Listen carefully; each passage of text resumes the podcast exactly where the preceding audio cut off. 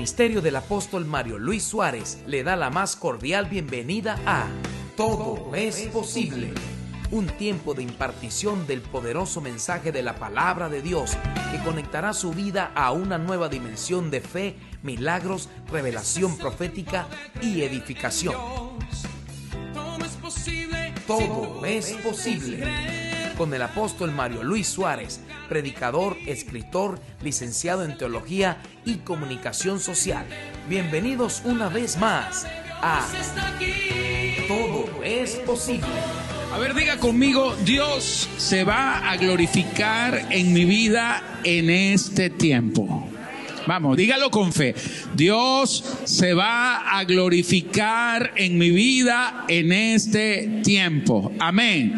Dios se va a glorificar de una manera poderosa, visible, sobrenatural, explosiva y acelerada. Si usted lo está creyendo, diga amén. Diga conmigo, Dios es especialista en darle vueltas a los problemas. Mm. Dios sabe darle giros a tus problemas. Dios sabe darle una vuelta que nadie se la puede dar a cada situación adversa que tú estás viviendo. Y todos los días de tu vida vas a ver cómo Dios traerá una respuesta y Dios hará algo nuevo porque Dios es especialista en traer liberación, respiro y liberación vendrá de algún lado.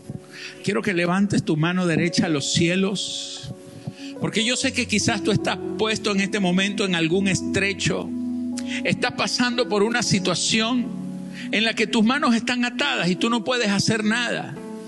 Y tú quieres que las cosas cambien y te sientes estresado, deprimido, presionado bajo un estrés, una opresión fuerte.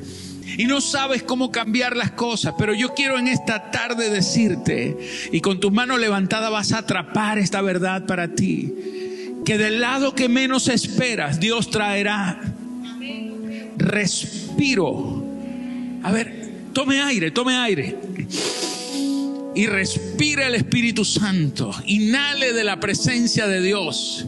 Porque respiro y liberación vendrá de algún lado sobre tu vida.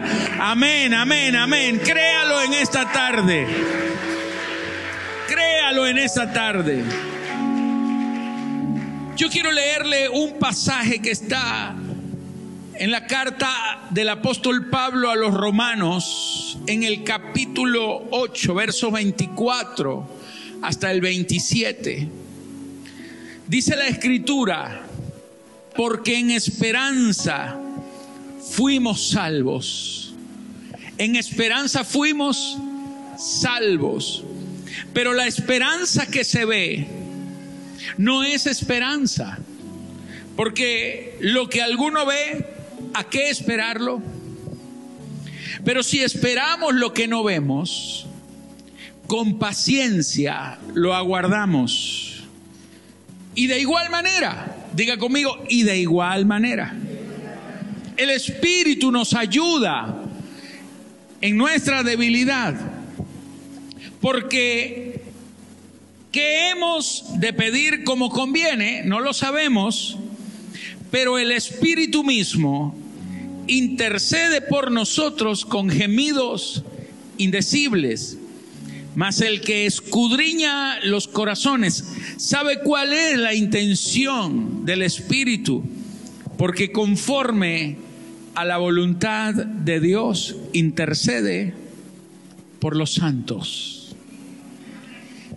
Cuando estaba leyendo esto, me di cuenta que hay unas verdades poderosísimas para nuestras vidas. El apóstol estaba escribiéndoles desde una cárcel a gente que estaba fuera de la cárcel, dándoles esperanza a ellos, siendo él el del mayor problema. Estando él preso, le daba ánimo a los que estaban afuera. Pareciera que los que estaban presos eran los que estaban del lado de afuera de las rejas. Y entonces él dice aquí en la escritura que en esperanza fuimos salvos. Diga conmigo, en esperanza yo fui salvo. ¿Cuántos son salvos aquí? ¿Cuántos, ¿Cuántos han sido salvados por el Señor Jesucristo? ¿Cuántos creen que no se van a ir al infierno? A ver, que ya eh, por haber recibido a Cristo, Él salvó tu vida. ¿Cuántos lo creen? Levante la mano. Amén. Usted es salvo. Pero ahí dice la Biblia que en esperanza fuimos salvos. Y el Señor me llevó a pensar esto que desde el mismísimo día de tu salvación, Dios hizo un cambio tan radical y tan sustancial en tu vida, que Él te habilitó, te capacitó para que tú puedas esperar todas las promesas de Él, porque Él las va a cumplir. Tú puedes esperar lo mejor de Dios. Tú fuiste diseñado para esperar un milagro, para esperar una respuesta, porque en esperanza fuimos salvos. Desde el día de tu salvación, Dios te cambió de tal manera que es posible para ti esperar todo lo que Él ha prometido, porque no te va a fallar, porque cuando Él te salvó, Él te capacitó, te habilitó para esperar sus respuestas gloriosas, porque respiro y liberación vendrá de algún lado. Así que espéralo porque viene, espéralo, porque el milagro viene sobre tu vida. Aquí la palabra esperanza, cuando dice porque en esperanza fuimos salvos, es la palabra expectación. Diga conmigo, expectación. Tu liberación viene por lo que estás esperando. Si tú no esperas nada, no va a ocurrir nada. Porque en esperanza fuimos salvos. O sea, tú vas a ser salvado porque hay algo interesante de la salvación que Dios nos habla en la Biblia. Porque usted está pensando que salvación tiene que ver con no ir al infierno. Y es cierto, eso pero eso es parte de la salvación. Pero la palabra salvación tiene que ver con ser librado de las cosas malas, con ser librado de situaciones apremiantes. La palabra salvación tiene que ver con ser rescatado en medio de los problemas. Amén. Salvación fue lo que le ocurrió a Daniel cuando los lanzaron en el foso donde estaban los leones y sus amigos en un horno de fuego. En el foso de los leones estaba Daniel y estaban los leones, pero ahí estaba un ángel del Señor, aleluya. Ahí estaba Dios presente y él fue salvado. Él era salvo por su fe, pero su carne fue salvada del momento que estaba viviendo. Porque él en el foso no esperaba que se lo comiera el león en el foso, él esperaba que el Dios que le había prometido que él viviría, cumpliría su promesa. Así que él fue salvo en esperanza, porque él estaba esperando un milagro y por eso que esperaba fue salvado. Aleluya. Los amigos de Daniel los lanzan en un horno lanzaron a tres, pero ellos veían cuatro. Diga conmigo, lanzaron tres, pero se veían cuatro. Porque en el horno estaba el Señor, amén. En el horno de tu vida está el Señor. En los momentos más difíciles está el Señor. Quizás alrededor lo único que ves es fuego, es prueba. Pero en medio de tu horno está el Señor.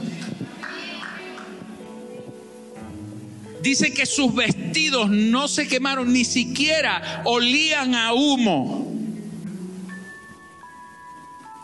Porque cuando los lanzaron en el fuego, el ángel entró con ellos.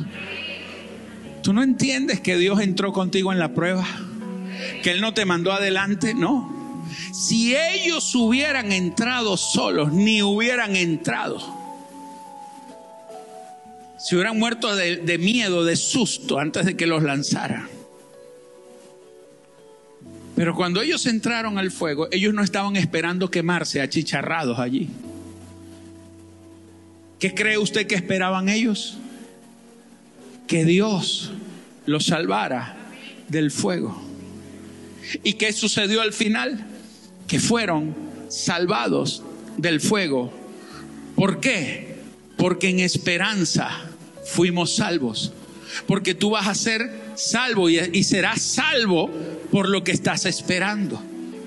Usted es salvo porque usted no espera irse al infierno. Por eso usted es salvo, porque usted ha creído que ya con Jesucristo usted está libre de esa muerte. Pero es que el mismo que te libra de esa muerte venidera es el mismo que también te libra de las pruebas que estás viviendo ahora. Si lo esperas. Porque en esperanza fuimos salvos. Aleluya. Levanta la mano. Esperanza es expectación.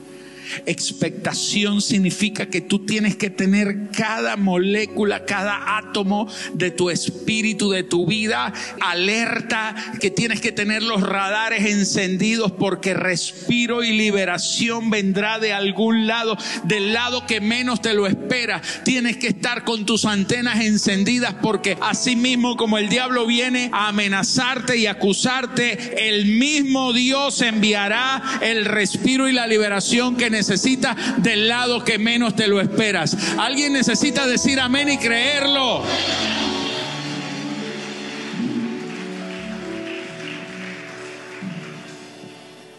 Siempre me ha gustado lo que dice Jeremías el profeta en el capítulo 29, 11.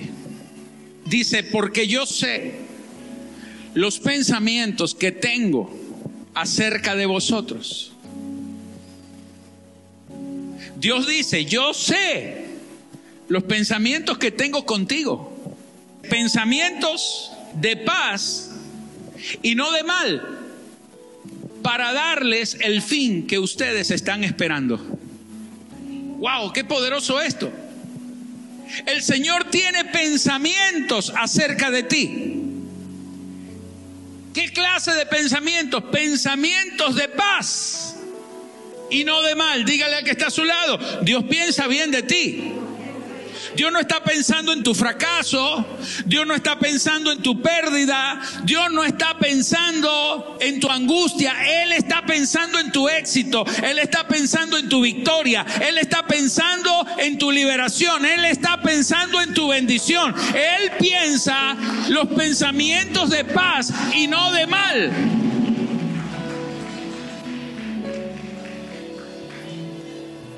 ¿Y para qué Dios está pensando esto? ¿Para qué Dios tiene pensamientos acerca de ti? Para darte el fin que tú esperas. Y ahí es donde está el problema. El problema de este versículo está como comienza. ¿Y cómo comienza? Dios dice, porque yo sé los pensamientos que tengo acerca de ti. Ahí está el problema, que Dios lo sabe, pero usted no. Porque si usted supiera lo que Dios está esperando o lo que Dios está pensando de ti, dejarías de estar pensando en lo que el diablo está pensando. ¿Aló? El asunto es que nosotros pensamos más en lo que el diablo está pensando que en lo que Dios está pensando. Ay, ¿cómo voy a salir de eso? Eso lo está pensando el diablo. Ay, que esto es muy difícil. Eso lo piensa el diablo ay, que ya esto se lo llevó el que lo trajo. Eso lo está pensando el diablo. Dios no está pensando eso. Dios está pensando en pensamientos de paz y no de mal.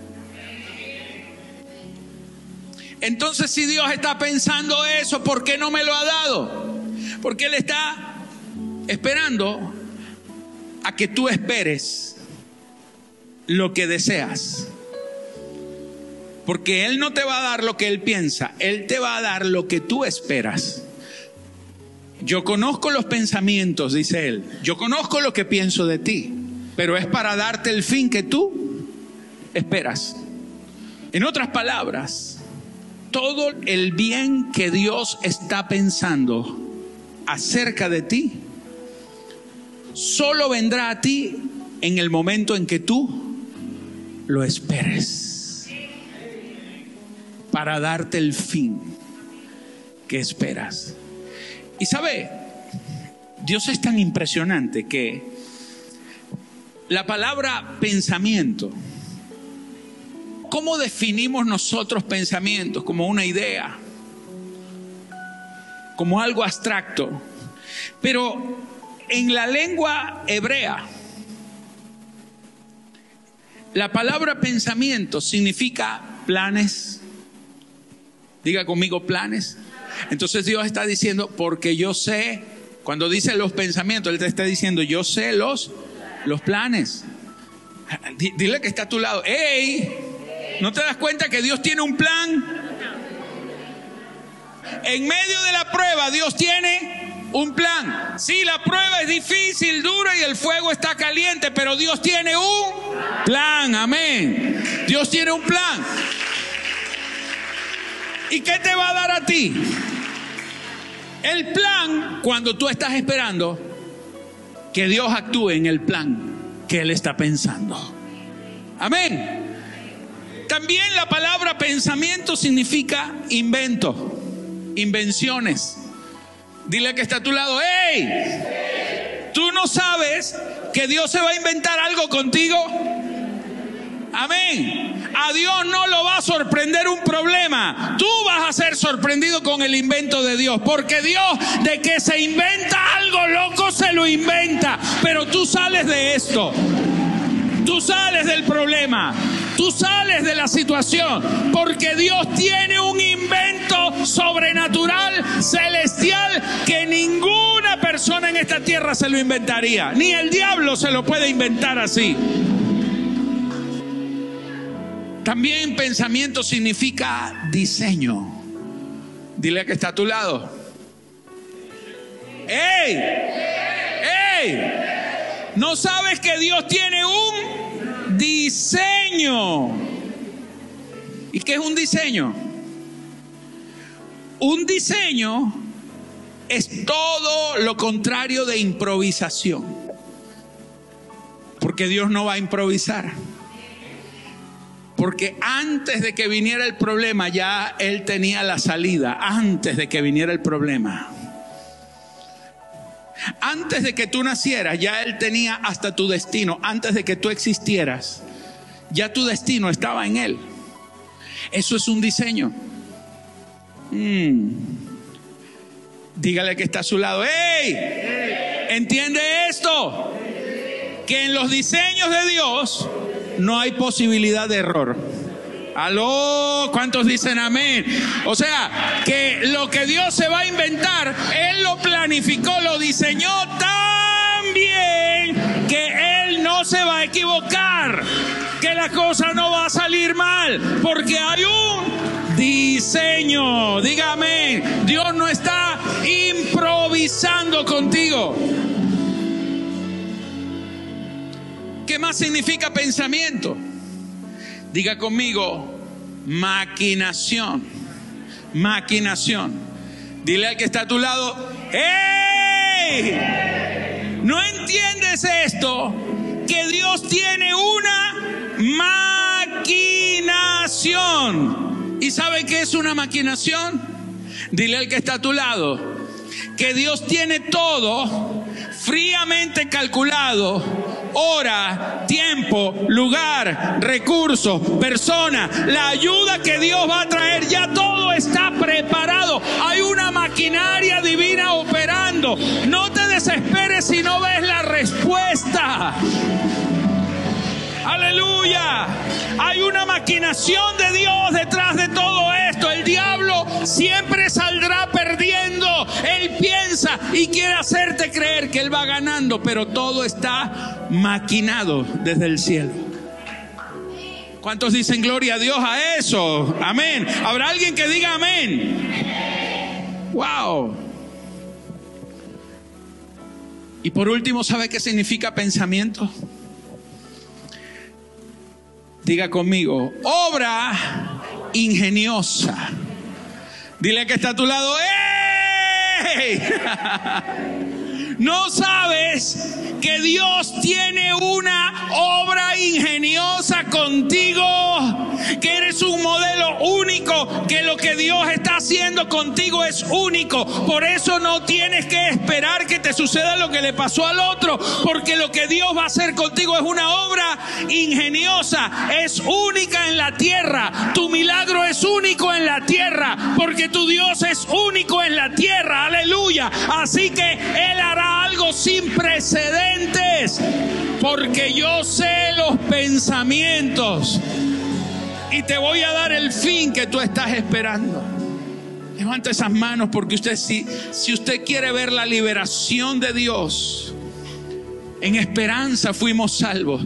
Usted va a tener que esperar los planes, los inventos, los diseños, las maquinaciones y la obra ingeniosa de Dios sobre tu vida. Alguien necesita decir amén y aplaudir de gozo. Aleluya.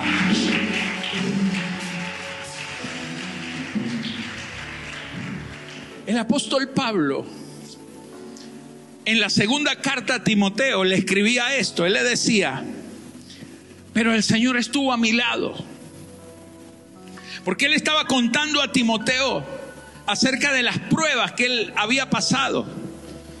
Cuando estuvo en Éfeso, que fue atacado, que fue apedreado, fue puesto en la cárcel. Mm, ¿Cuántas cosas no pasó el apóstol Pablo? Pero él le decía a Timoteo, pero el Señor estuvo a mi lado. El mismo que estuvo en el foso de los leones, el mismo que estuvo en el horno de fuego, es el mismo que está a tu lado.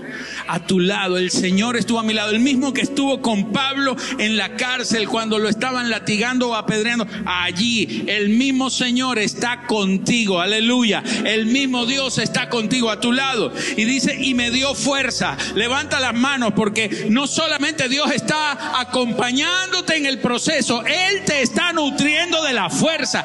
Él te está llenando de su presencia. Él te está llenando. Cuando se te acaban las ganas, allí está el Señor. Él está a tu lado, levantándote las manos, dándote la palabra, dándote la victoria, cubriéndote para que las llamas no te alcancen, para que los leones no puedan verte ni olerte. Si los leones iban a comerse a Daniel, allí estaba el Señor cubriéndolo. Los leones no comen espíritu, ¿me está entendiendo? Estaba el Señor allí cubriendo la vida de Daniel.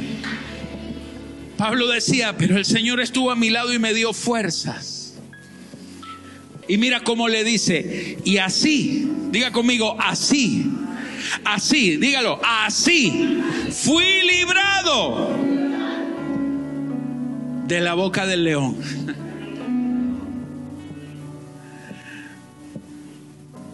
Fui librado de la boca del león. Y me impactó mucho la palabra que utilizó Pablo para decir que fui librado de la boca del león. Porque la palabra librar significa ser rescatado repentinamente mediante una corriente impetuosa. Levanta tus manos a los cielos ser rescatado repentinamente mediante una corriente impetuosa. Mi amado, que cuando estás en el medio del problema que parece que todo está perdido, el Señor abrirá los cielos y enviará un torrente, una corriente impetuosa que te va a rescatar, que te va a salvar de la boca del león. Antes de que el enemigo pueda hacer algo contra ti, tú serás librado, tú serás rescatado. Eso va a ser algo sorpresivo, va a ser algo inminente, va a ser algo acelerado. Señores, el diablo no tendrá chance porque el Señor está a tu lado y serás librado por una corriente gloriosa del cielo, impetuosa. Ángeles vendrán en tu rescate, ángeles vendrán a socorrerte. Serás llevado a otro nivel y Dios abrirá una puerta donde no la hay. Alguien diga amén y aleluya. Y él decía, y el Señor me librará. Vamos, levanta tus manos a los cielos y diga, repita esto conmigo, diga, y el Señor me librará de toda obra mala y me preservará para su reino celestial. A Él sea gloria por los siglos de los siglos. Amén.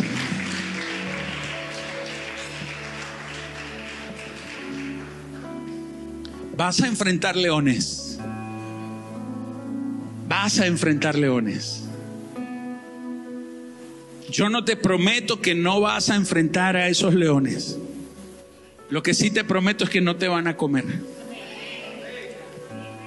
Que cuando el león abra sus fauces, su boca, para quererte atacar,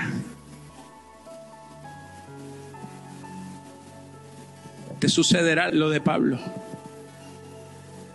Y fui librado de la boca del león. A veces Dios espera que la boca del león esté lo suficientemente cerca. Pero ahí es donde se prueba tu confianza. Aunque estés viendo los colmillos, aunque sientas de cerca el aliento apestoso de ese león, sabrás que el Señor te librará y que el león no podrá devorarte, porque serás librado de la boca del león. Aleluya. Wow. Yo estaba recordando algo que ya muchos de ustedes saben. Hace unos años atrás yo tenía una camioneta. Saliendo de una reunión, como siempre, uno nunca anda solo. Siempre en los carros de los apóstoles están así, llenos de gente. Y salimos, y yo di vuelta aquí, como a dos cuadras, en la calle 12, y me fui hacia la avenida Venezuela. Cuando llegué al semáforo de la calle 12 con la Venezuela, el semáforo está en rojo. Entonces, cuando yo estoy ahí parado, de repente vienen dos motorizados. Uno por la izquierda, otro por la derecha, y se me ponen de frente. Y yo digo, me van a robar. Y en ese momento yo coloco retroceso en la camioneta. Por alguna razón, la camioneta, en vez de irse de una vez hacia atrás, primero hizo como un cabeceo. Seguramente yo solté el freno para pisar el acelerador. No sé qué pasó, pero la camioneta no se fue hacia atrás, sino primero hacia adelante y ¡puc! le tocó una rueda a la moto. Y se apaga la moto de uno de los ladrones. Y el hombre empieza a darle para prender y la moto se descompuso. La moto no prendió.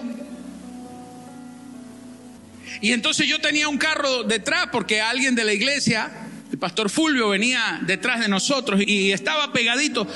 Y él también retrocede porque se da cuenta de que nos van a robar. Y mientras tanto, el otro le dice, saca la pistola y empiezan a tratar de sacar la pistola. Y algo extraordinario y sobrenatural sucedió. Los dos que estaban en la moto pareciera que los hubieran electrocutado, como que los pusieron en la silla eléctrica antes de tiempo, porque empezaron a temblar y no podían mover la mano. A mí me dio chance de retroceder y de salirme por un lado y de escaparme. Y esta gente no pudo ni siquiera sacar la pistola.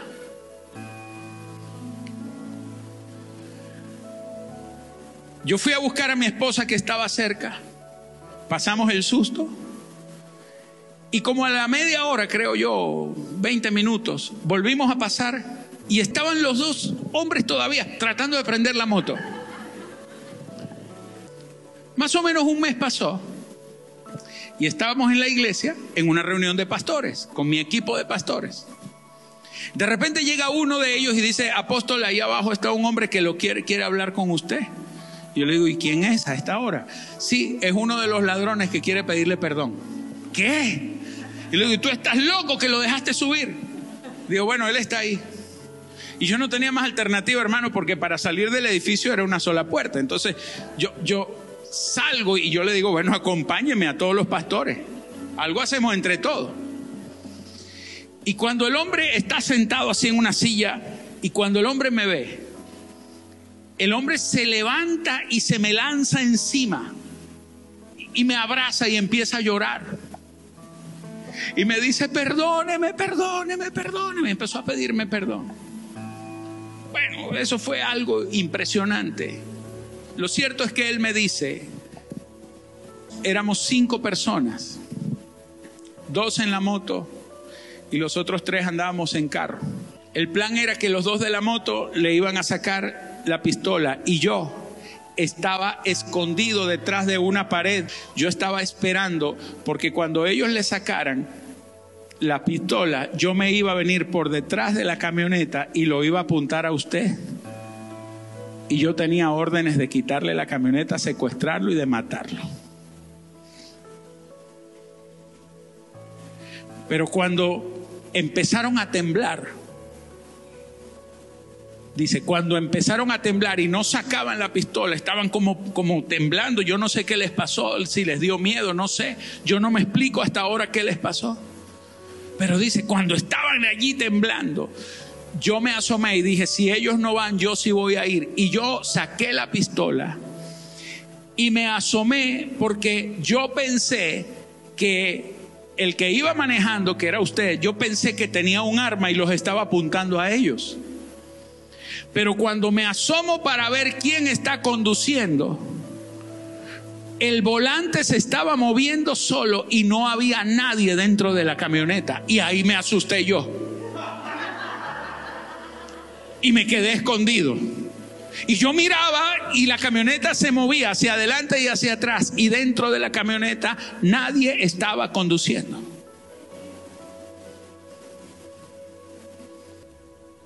Y hoy me están buscando a mí para matarme.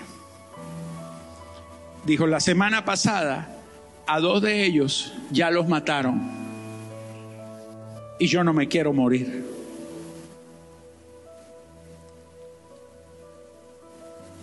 Y yo me pregunto, ¿por qué no vio nada? Porque estaba el Señor. Cubriendo. Y esto a usted le parecerá loco, pero como Él es invisible, si Él te cubre, te vuelve invisible también.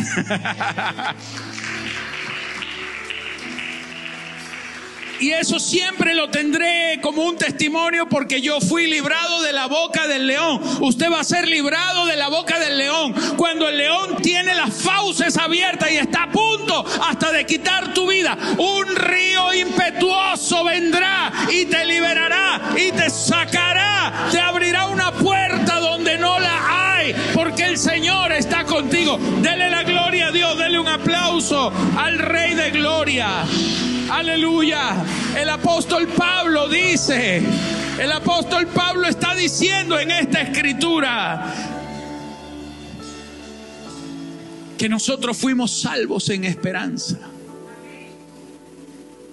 Pero el apóstol es hombre y él sabe que los hombres somos débiles. Y a veces tenemos miedo. Y a veces nos preocupamos. Y a veces nos asustamos. Pero ahí no termina el versículo. El versículo termina con esto y yo también. Porque dice, y de igual manera, así tengas miedo, de igual manera, así estés temblando, de igual manera, así no sepas lo que va a ocurrir, de igual manera, dile que está a tu lado, estás asustado, pero de igual manera hay una palabra para ti. Y de igual manera el Espíritu Santo nos ayuda en nuestra debilidad en medio de tu debilidad. Puede ser que estés en la prueba. Algunos están bien firmes y otros están temblando. Pero de igual manera, aunque estés en debilidad, el Espíritu Santo está allí. Él te ayudará en tu debilidad. Él te ayudará en tu debilidad. Es lo que está diciendo. De igual manera, aunque estés temblando de miedo, Él está allí. Sigue creyendo. Porque aunque tú seas débil, Él está allí. Él no te va a dejar porque seas débil. No, al contrario, en tu debilidad, Él estará allí. Y quizás no sabes cómo pedir, Quizás no sabes ni cómo orar. Quizás no sabes ni qué decirle al Señor, haz esto o haz lo otro, porque ni siquiera sabes cómo va a venir la respuesta. Pero dice la Escritura, que hemos de pedir como conviene? No lo sabemos, pero el Espíritu mismo intercede por nosotros con gemidos indecibles. Él está intercediendo por ti. Usted le dice a mucha gente, hermano, ore por mí. Apóstol, ore por mí. Y uno dice, amén, estoy orando por ti. Pero aunque nadie esté orando por ti, en medio de tu debilidad, el Espíritu de Dios está allí contigo en medio de la prueba, en medio de tu debilidad. Él sabe dónde estás fallando, Él sabe dónde es tu lado débil, dónde es tu lado flaco, pero no importa, no importa. Dice la Escritura que Él está allí ayudándote en tu debilidad, orando, intercediendo por ti con gemidos indecibles de una manera que ni te la puedes imaginar. Él está hablando, Él está en este momento orando, Él está diciendo al Padre, Padre, ayúdalo, ayuda a Juan, ayuda a Pedro, ayuda a María, ayúdalo, envía ángeles, Señor. Él te ha servido, Él está creyendo, sí, está débil, pero Él está confiado, Él está parado, Él no ha hecho nada más que esperar tu respuesta y el Espíritu Santo con gemidos indecibles enviará la ayuda, enviará la ayuda.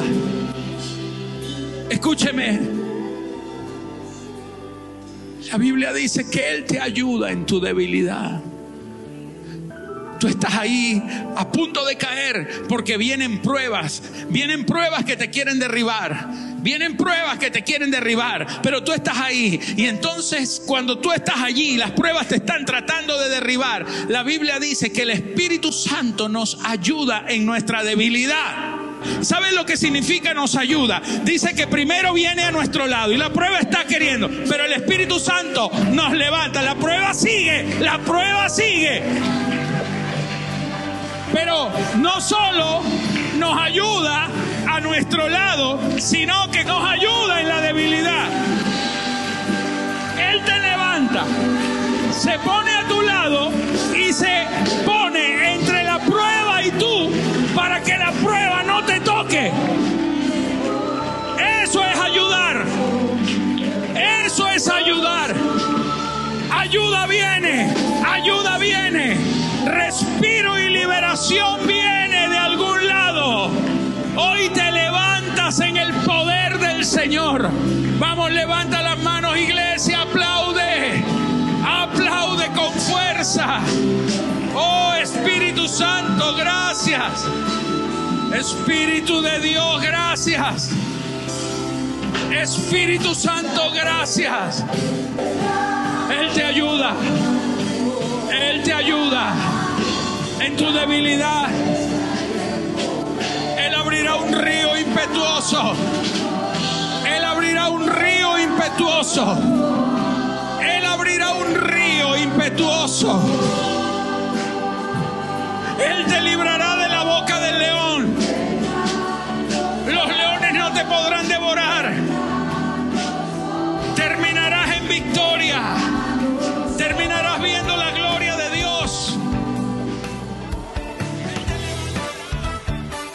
Gracias por haber permanecido hasta el final de Todo es posible con el apóstol Mario Luis Suárez. Si este mensaje ha sido de edificación para su vida, le invitamos a ser uno de los socios de Todo es posible mediante su aporte o donativo. Para ello, usted puede enviar su ofrenda a través de nuestras plataformas disponibles, Zelle, Cash App o PayPal, utilizando en cualquiera de ellas el siguiente email, mi ofrenda de fe gmail.com. Dios multiplicará su semilla con abundantes bendiciones. Muchísimas gracias.